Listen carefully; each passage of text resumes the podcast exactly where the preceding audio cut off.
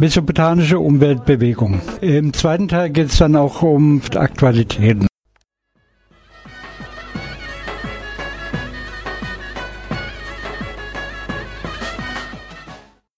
Das ist hier nochmal Dersim. In Dersim ist auf dem Fluss Munzur ein Staudamm bisher fertiggestellt worden. Das ist der hier.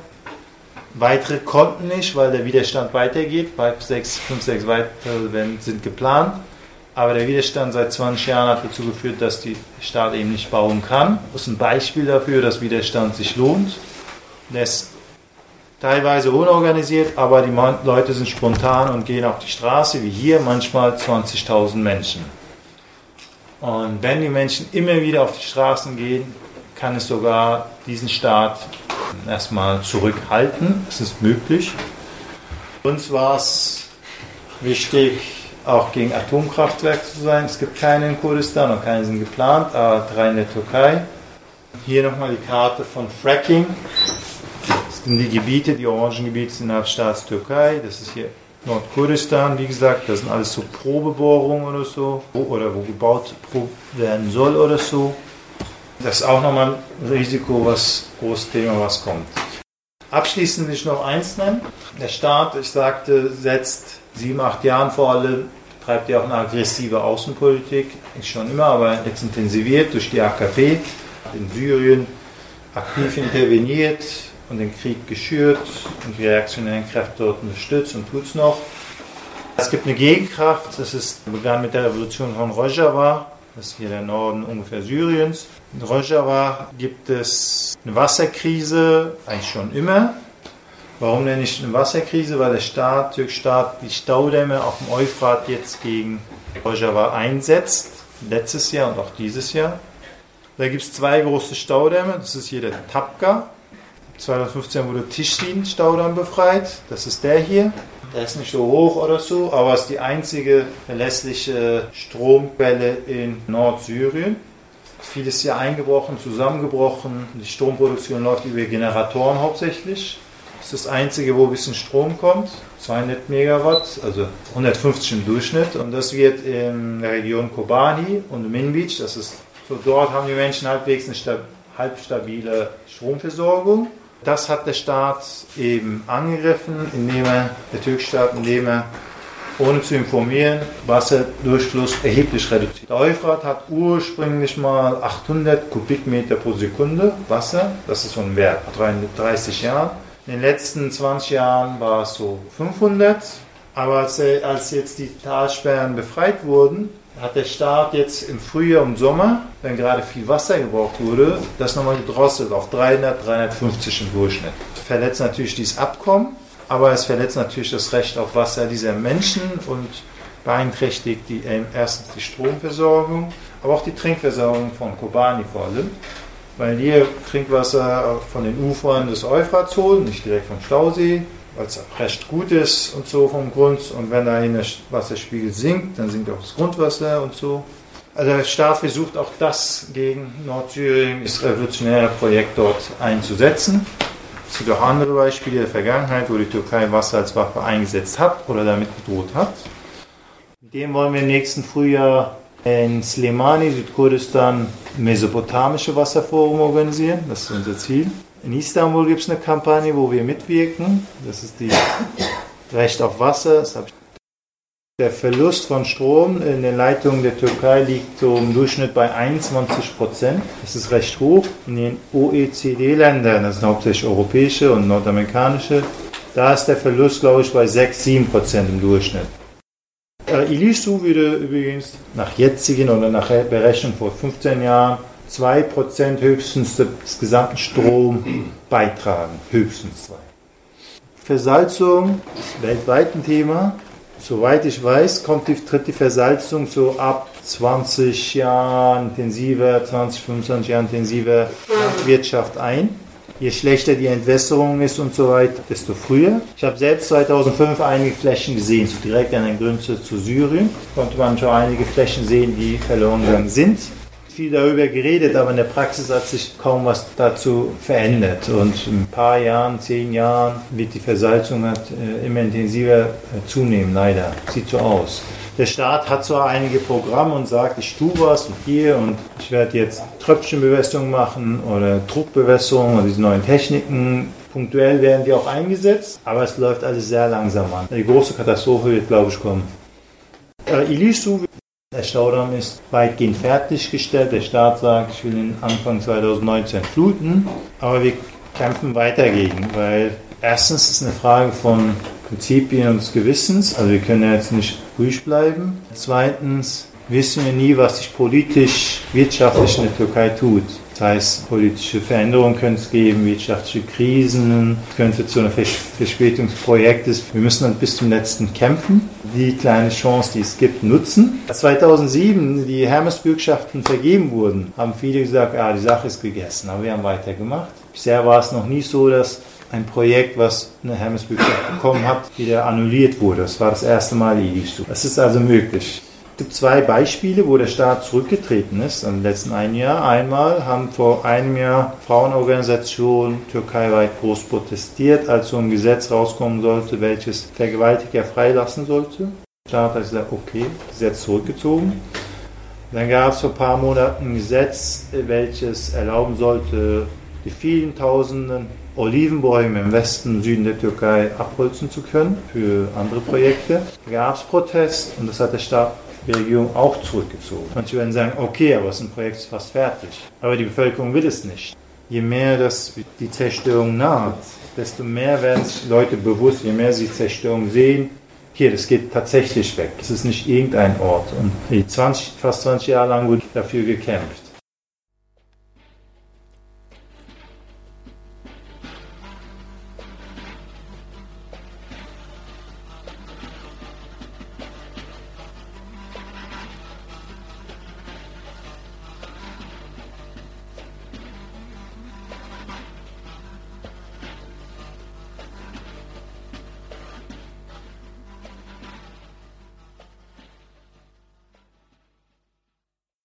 Dersim ist die letzte Provinz, die der moderne türkische Staat unter seine Kontrolle gebracht hat. Es war durch ein Massaker 1937 und 1938. Fast die Bevölkerung wurde massakriert. Man kann da von einem Genozid sprechen.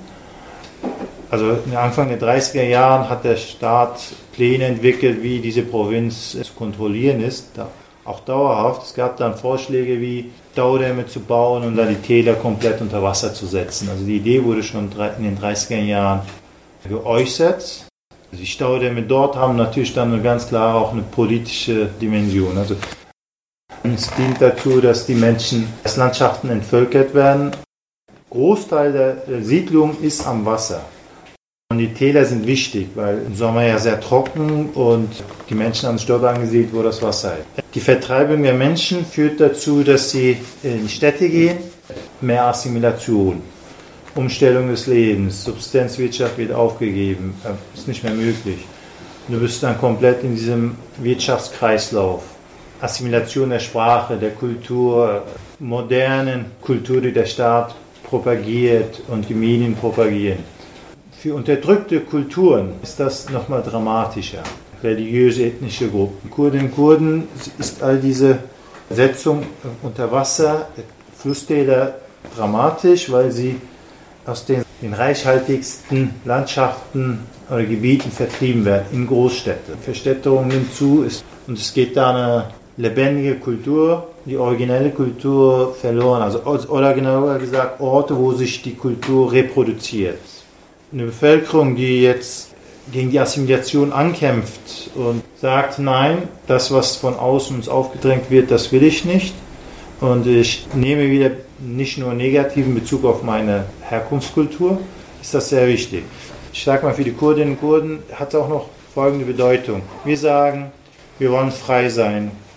Und Freiheit bedeutet auch über die eigene Landschaft, über die eigenen Lebensorte bestimmen zu können. Wenn dir der Staat deine, die meisten deiner Landschaften hier wegnimmt, die geografische, klimatische Vielfalt wegnimmt, äh, Täler unter Wasser setzt und dann die Ebenen agroindustriell entwickelt, da bleibt nicht mehr viel so übrig.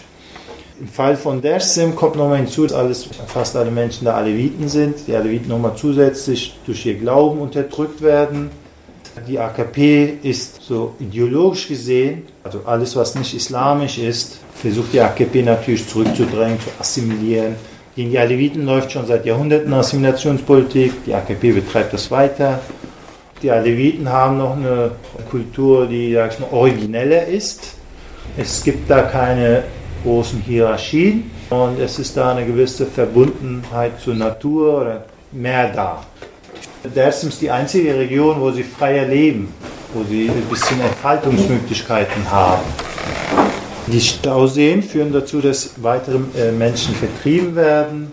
Ohnehin sind ja in den 90er Jahren die Hälfte, knapp die Hälfte Dörfer zerstört worden. Wenn noch weitere Gegenden äh, überflutet werden und ausgetrocknet werden, ist das viel schwieriger. Es gibt Dutzende Minenprojekte. Der Staat verwertet die Landschaft ökonomisch sehr intensiv, militärisch kontrolliert er total.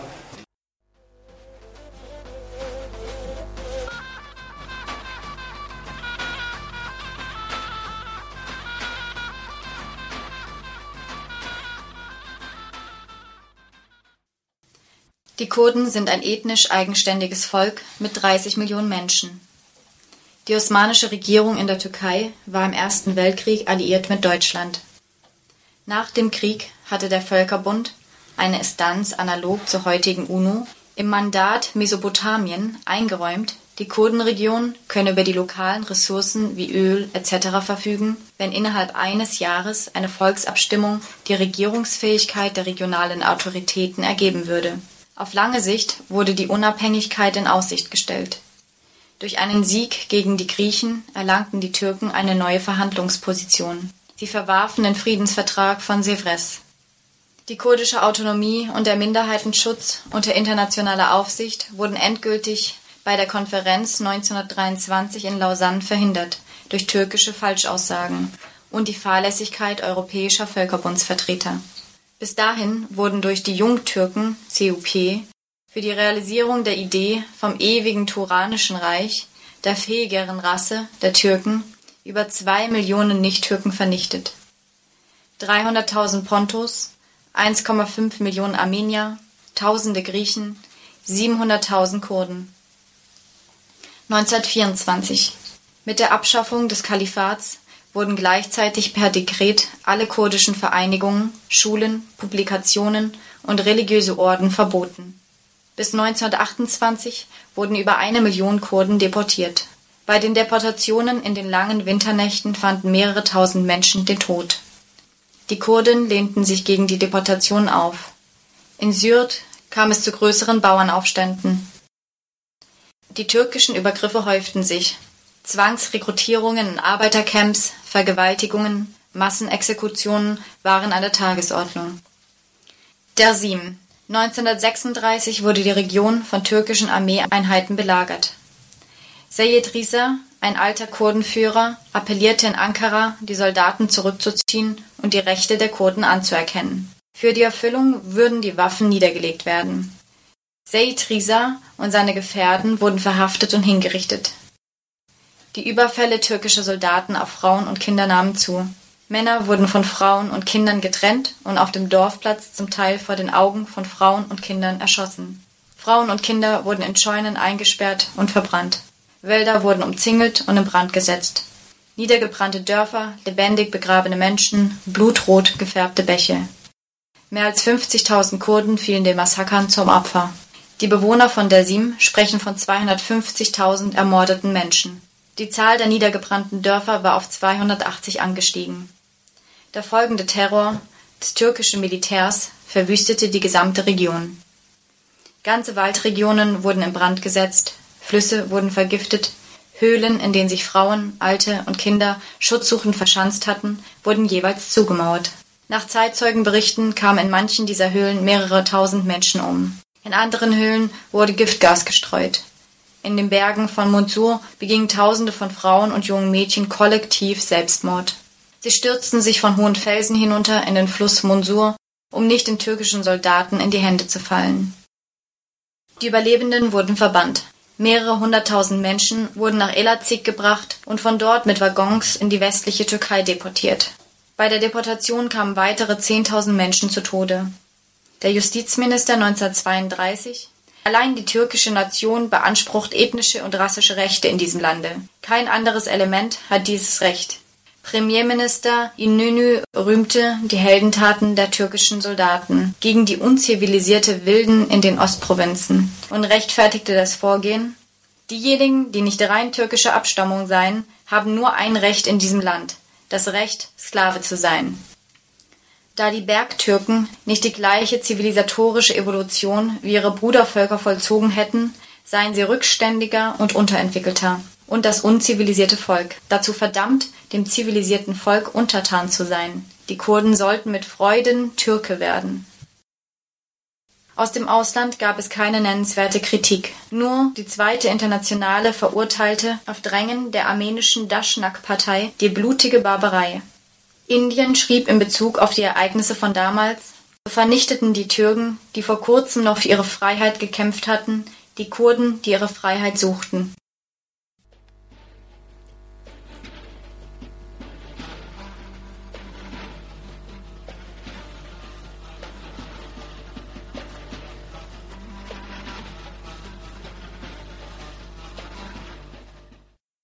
Es folgten mehr als 70 Jahre anhaltende Politik der Verfolgung. Ab Mitte der 1940er Jahre wurde neben dem Militär ein Heer von Beamten mit doppeltem Gehalt und Privilegien in der Art von Kolonialbeamten nach Kurdistan entsandt. Die kurdischen Regionen wurden bis in die späten 1960er Jahre zu verbotenen Zonen erklärt, für Ausländer gesperrt. Unter dem de facto Belagerungszustand sollte die systematische Assimilation vorangetrieben werden. 1954 wurden die ersten amerikanischen Militärbasen und Horchanlagen in den kurdischen Regionen errichtet. Der türkische Geheimdienst MIT empfahl der Regierung, um mehr Unterstützung von den USA zu bekommen, müsse die kommunistische Bewegung unter den Kurden als große Bedrohung dargestellt werden Dafür ist es nötig, Verhaftungen vorzunehmen. Intellektuelle, Kaufleute, Mitglieder der Aristokratie wurden unter Vorwurf des Separatismus vor Gericht gestellt und mit der Todesstrafe bedroht. 1966 empfahlen dann die USA, Kontra-Guerilla-Einheiten einzusetzen. Unter Anleitung von CIA-Experten wurden die Sonderkommandos ausgebildet. Unter dem Vorwand, im Osten nach Feuerwaffen zu suchen, tyrannisierten sie die kurdische Bevölkerung und demonstrierten so die Stärke des Regimes. Dörfer wurden von Panzerfahrzeugen umstellt.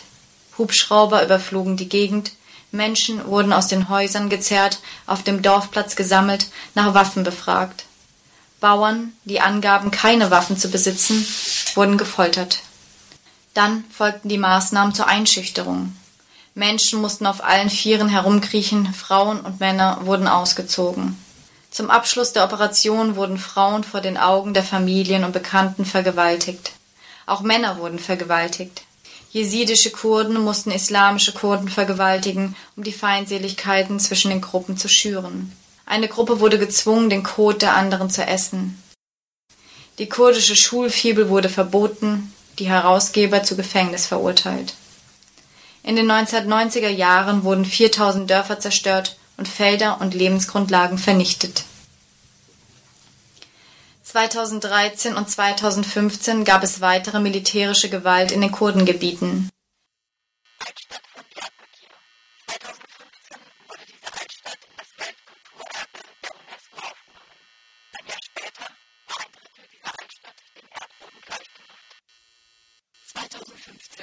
Die Wahlen.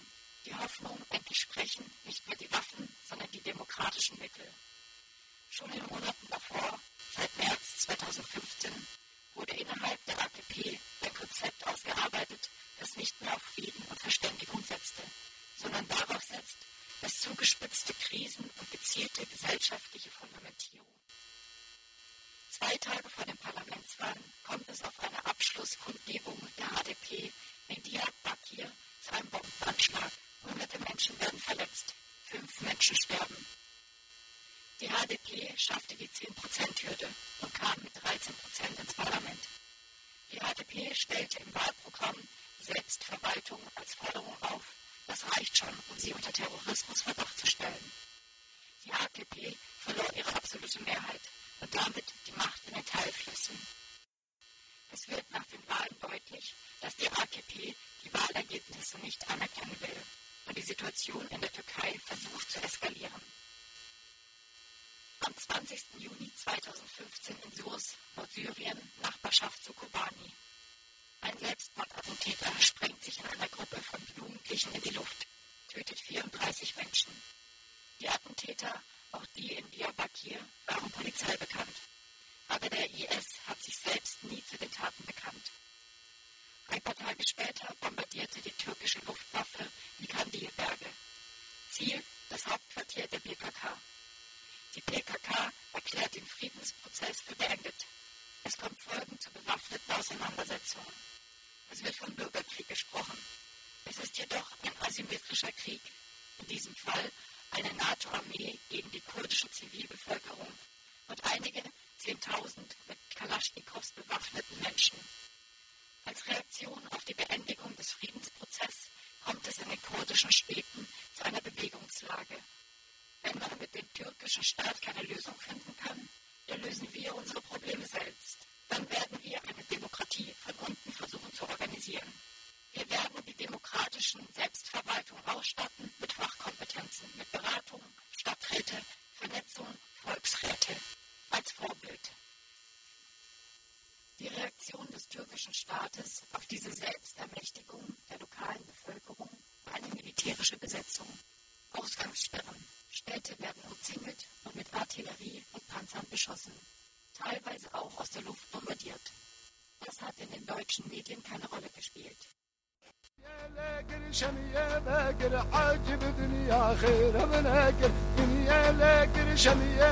العجب دنيا خير من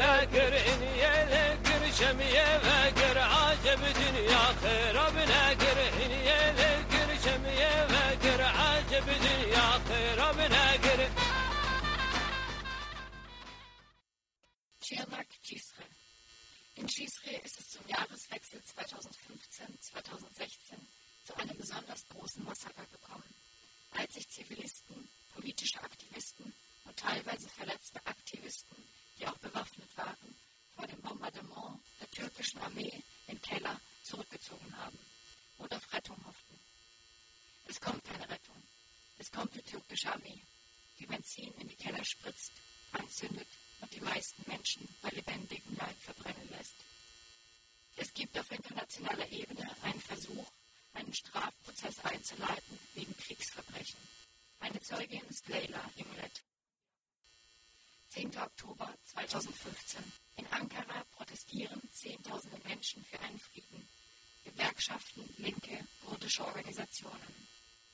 Selbstmordattentäter, die auch polizeilich bekannt waren, sprengen sich in die Luft und reißen mehr als 100 Menschen in den Tod. Hier in den Medien erschien das nicht.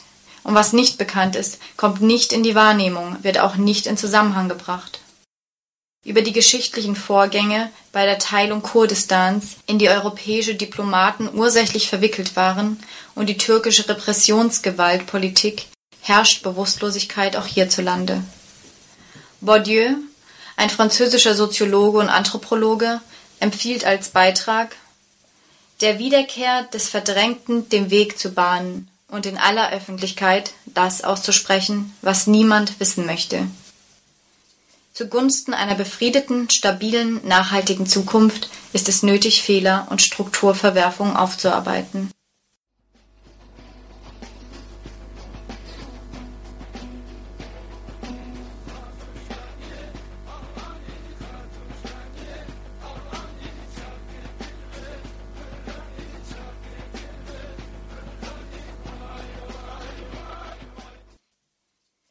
Zu Cizre siehe auch den Bericht der Bürgermeisterin Leyla Imret der Stadt Cizre.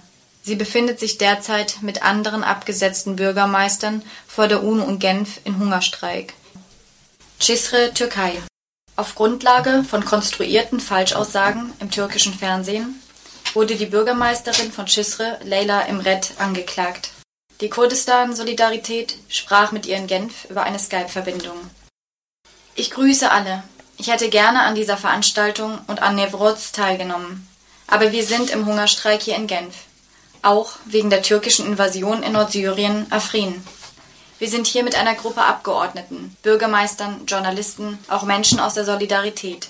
Was im türkischen Fernsehen als Interview ausgegeben wurde, das Interview in den türkischen Medien war komplett montiert.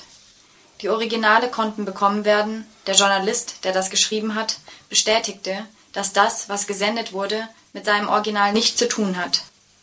Angeblich war Leila im Reds Aussage entweder Frieden oder Krieg, ausgehend von Chisre. Bei der gerichtlichen Prüfung wurde sie freigesprochen. Aber um sie zu kriminalisieren, wurde dann gesagt, HTP und PKK sind eins, und es wurde ein anderes Verfahren wegen Mitgliedschaft in einer terroristischen Vereinigung gegen sie eröffnet, um sie hinter Gitter zu bringen. Ich hätte wieder in mein Amt gehen können, aber da es eine politische Entscheidung Taktik war, wurde das Verfahren immer wieder auf einen neuen Termin verschoben. Es sollte demonstriert werden. Diese Person muss bestraft werden. Es ging nicht nur bei mir so. 56 Bürgermeister und Bürgermeisterinnen wurden aus ihrem Amt entfernt. Und sie haben noch keine Anklage bekommen. Die Gemeinden stehen unter Zwangsverwaltung. Leila Imret durfte nicht ausreisen. Aufgrund der Zuspitzung der Lage sah sie auch ihr Leben in Gefahr und verließ die Türkei über den Irak. Seit 2015 herrschte in Cizre wieder Ausnahmezustand. In der Stadt gab es über Wochen kein Wasser und keinen Strom mehr. Zahlreiche Zivilisten wurden getötet, angeblich bei Kämpfen zwischen dem Militär und der bewaffneten kurdischen Arbeiterpartei PKK. Diese Kriegspolitik für die Kurden war es, man wollte nicht nochmal die 1990er Jahre erleben. In den 1990er Jahren wurden 5000 Dörfer verbrannt. Die Menschen mussten komplett die Dörfer verlassen. Kurdische Sprache war verboten. Es sind bis heute noch 10.000 Menschen vermisst. In Chisre haben sich die Menschen für den Kampf für Demokratie und Menschenrechte durchgesetzt. Deshalb ist die Situation in unserem Ort nicht sicher. Wir wollten mit Dialogen weiterkommen, wegen den kranken Menschen, verletzten Menschen, Kindern darunter, Frauen darunter. Sie würden sonst verurteilt werden. Aber die türkische Regierung hat sich für hartes militärisches Vorgehen entschieden, um den Menschen hier Angst einzujagen, dass sie nie wieder ihren Kopf erheben und einen demokratischen Kampf führen. In Sur, in Sirnak erleben wir heute noch, dass das immer wieder passiert. Sogar in den Wohngebieten mehrerer großer Städte des Südosten herrscht Krieg. Mittlerweile sollen etwa 350.000 kurdische Binnenflüchtlinge unterwegs sein. Tausende Einwohner flohen in die umliegende Dörfer und Städte. Das Städtchen Midyat beherbergt schon 10.000 Flüchtlinge aus Syrien und 30.000 einheimische Flüchtlinge aus den umliegenden Städten sind dazugekommen. Jetzt auch außerhalb der türkischen Grenzen in Syrien, in Afrin. In den letzten Jahren gab es kurdische Parteien, die sich eingesetzt haben für einen Dialog. Auf einer Nevruz-Feier in Ahmed wurde eine Friedensdeklaration gemacht. Als die Stadt Kobani von kurdischen Kräften befreit wurde, sagten manche Leute, das würde auch in der Türkei für die Kurden große Hoffnung bringen, auch als Modell für die Demokratie, für Befreiung von Unterdrückung. Aus diesem Grund kann man das nicht voneinander abtrennen. Die Lage in Rojava, das beeinflusste die Kurden in der Türkei. Ich habe als Bürgermeisterin in meiner Stadt leider mitbekommen müssen, wie sie zerstört haben, wie alles sich veränderte unter der Ausgangssperre. Meine Hände waren gebunden. Ich konnte nicht viel machen dagegen. Ich habe gesehen, wie Menschen ermordet wurden, wie die Menschen behandelt wurden. Ich habe es geschafft, da rauszukommen. Ich fühle jetzt eine große Pflicht, eine Verantwortung, die Menschenrechtsverletzungen der letzten Zeit, die gemacht wurden, überall in Europa zu äußern. Mit diesem Hungerstreik wollen wir die Vereinten Nationen an ihre Verantwortung erinnern. Wir fordern, dass das türkische Militär und seine ausländischen Verbündeten sich aus Afrin zurückziehen und diesen Angriff komplett aufgibt. Dass die Sicherheit der Menschen in Afrin wiederhergestellt wird und sie humanitäre Hilfe bekommen. Sie haben kein Wasser, sie haben keine Nahrung, keine medizinische Versorgung.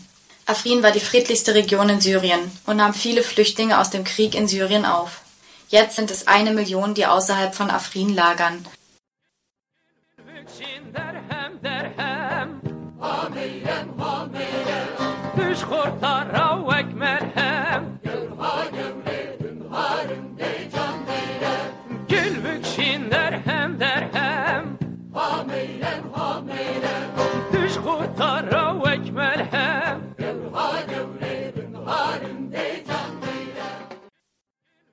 Türkei kämpft heute mit erweiterten Militäreinsätzen in Syrien und im Irak gegen alle Bewegungen für einen unabhängigen Kurdenstaat.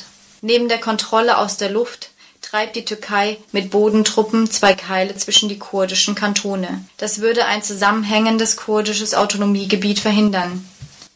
Die Militärbasen könnten bei Bedarf zum Ausgangspunkt für weitergehende Interventionen oder für die Unterstützung verbündeter Milizen genutzt werden.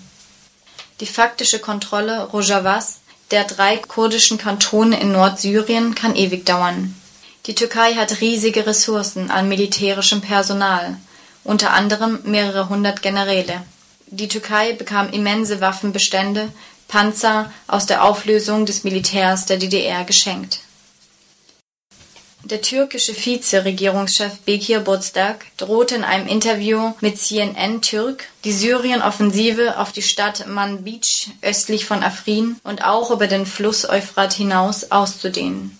Sollten sich US-Soldaten unter den EPG-Einheiten befinden oder deren Uniformen tragen, werde die türkische Armee sie als Terroristen betrachten. Die EPG sind mit den USA im Kampf gegen die Terrormiliz Islamischer Staat verbündet.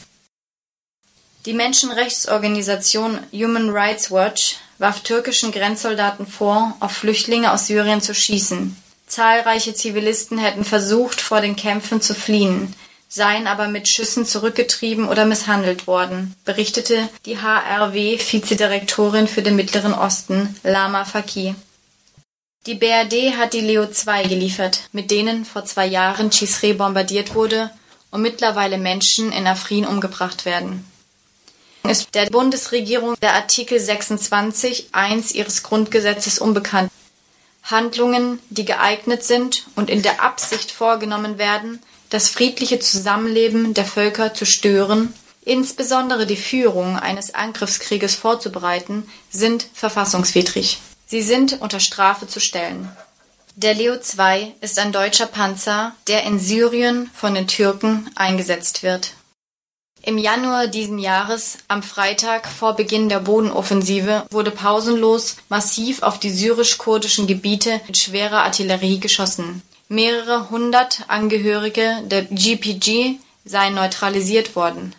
Heißt, dass getötet, verletzt, festgenommen? In der Türkei wurden mehr als 300 Menschen festgenommen die in den sozialen Medien Kritik an der Militäroffensive im Nordwesten Syriens geäußert haben. Das türkische Innenministerium wirft ihnen Terrorpropaganda vor.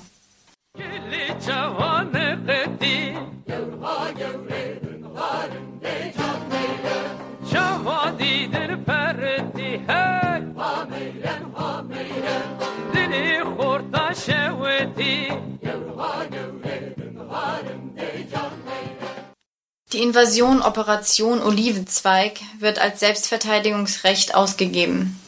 Der Olivenzweig gilt international als Symbol für Frieden und Versöhnung. In den Medien wird ein Schein verbreitet.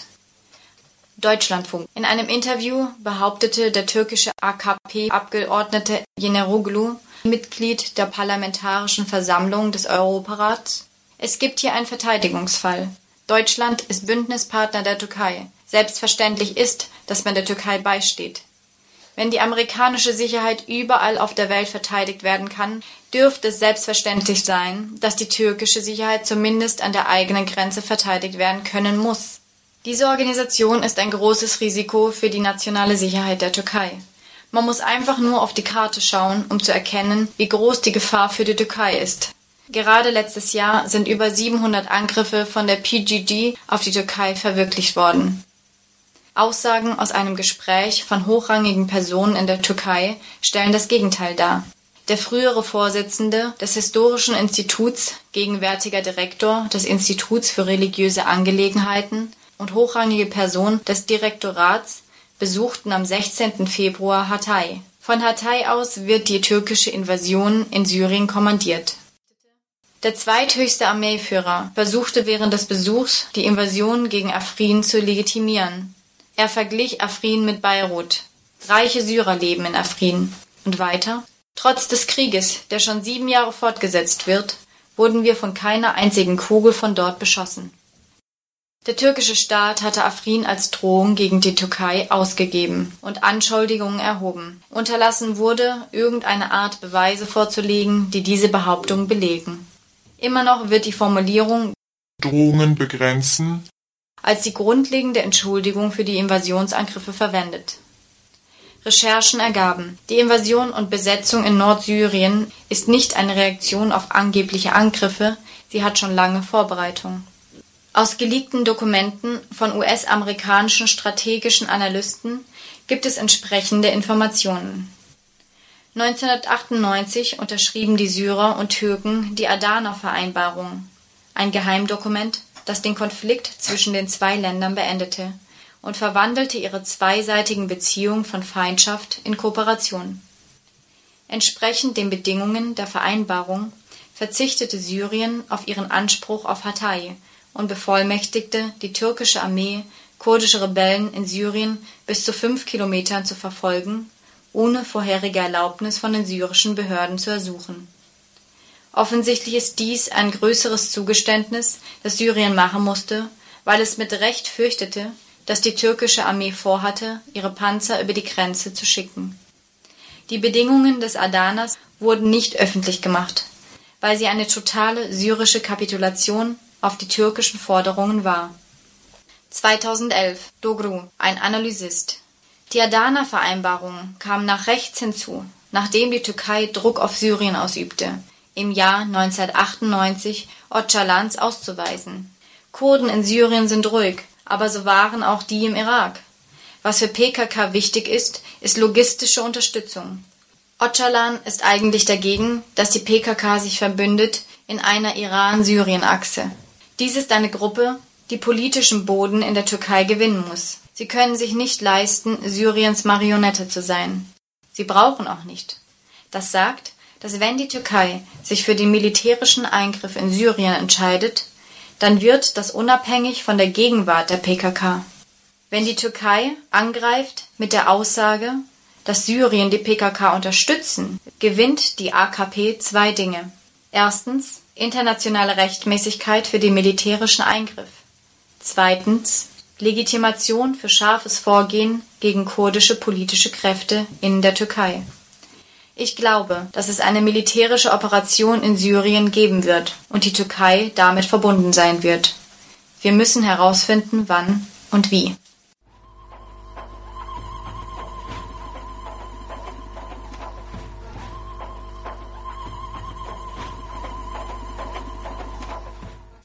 16. November 2011. Ein weiterer amerikanischer Analysist. Die Verfolgungsklausel ist eine Selbstverteidigungsklausel, aber die Türkei denkt, diese Klausel zu verwenden, um militärischen Eingriff und die Stationierung auf der anderen Seite der Grenze zu rechtfertigen. Das würde die Regeln ausdehnen und würde erfordern, dass die Türkei auf eine kurdische militante Drohung in diesem Bereich antwortet oder vielleicht erfindet, die gesetzlich einen solchen Eingriff rechtfertigen würde.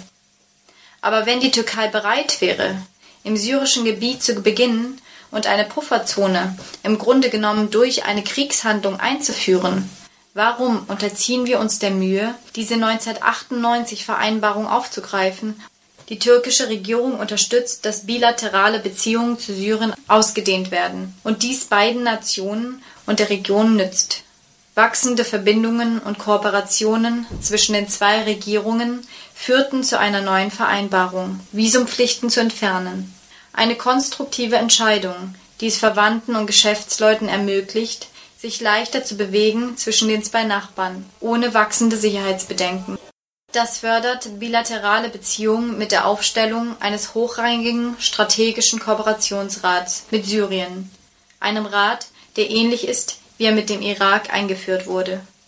Der Strategische Kooperationsrat, unterschrieben von Präsident Assad und Erdogan Mitte September, konzentriert sich auf Kooperation bei politischen und diplomatischen Ebenen und auf Werbung, Wasser, Kultur und Sicherheitsfragen.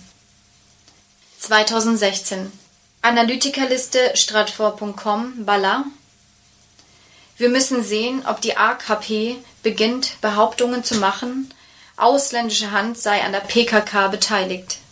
Das wäre das erste Zeichen davon, dass sie die militärisch darzustellende Rechtfertigung baut. Es hat keine solche Rhetorik bisher gegeben. Wenn das Tempo von solchen Erklärungen eskaliert, oder wenn jemand wie Erdogan oder Gül oder jemand Wichtiges es öffentlich sagt, da beginnen wir, uns zu einer potenziellen Operation bereit zu machen, nehme ich an.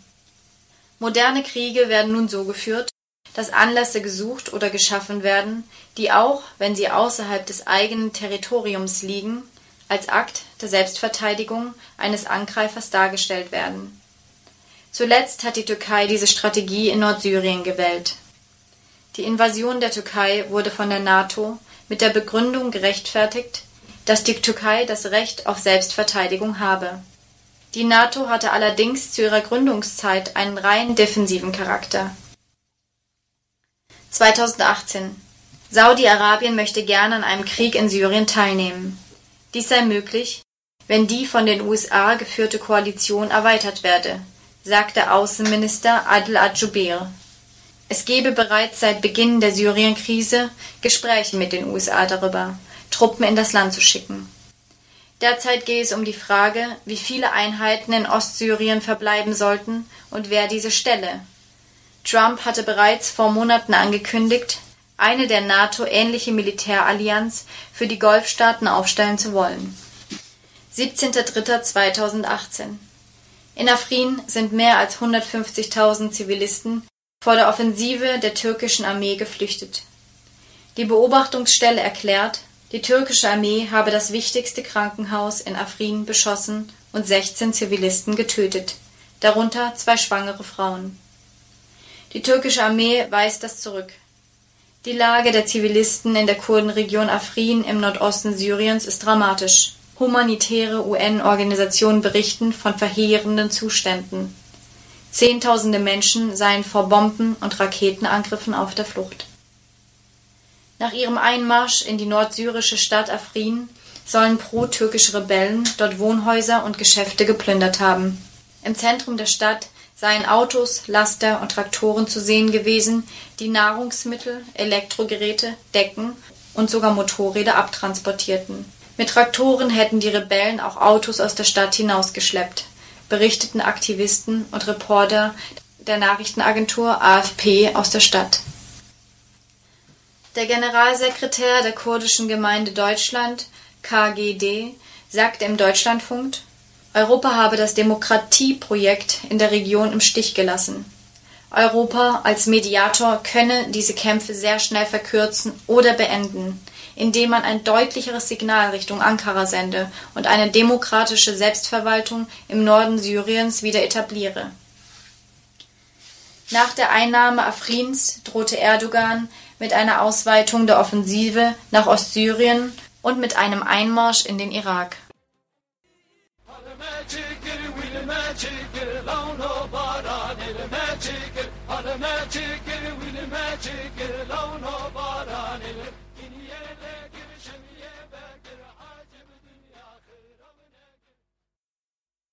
Kurdische Strukturkonzepte zum demokratischen Föderalismus sind auch als Beitrag zur Rückführung der verantwortungslosen Ausdehnung der Konsumgesellschaften sinnvoll, beitragen zur Milderung des Klimawandels und seiner Folgen.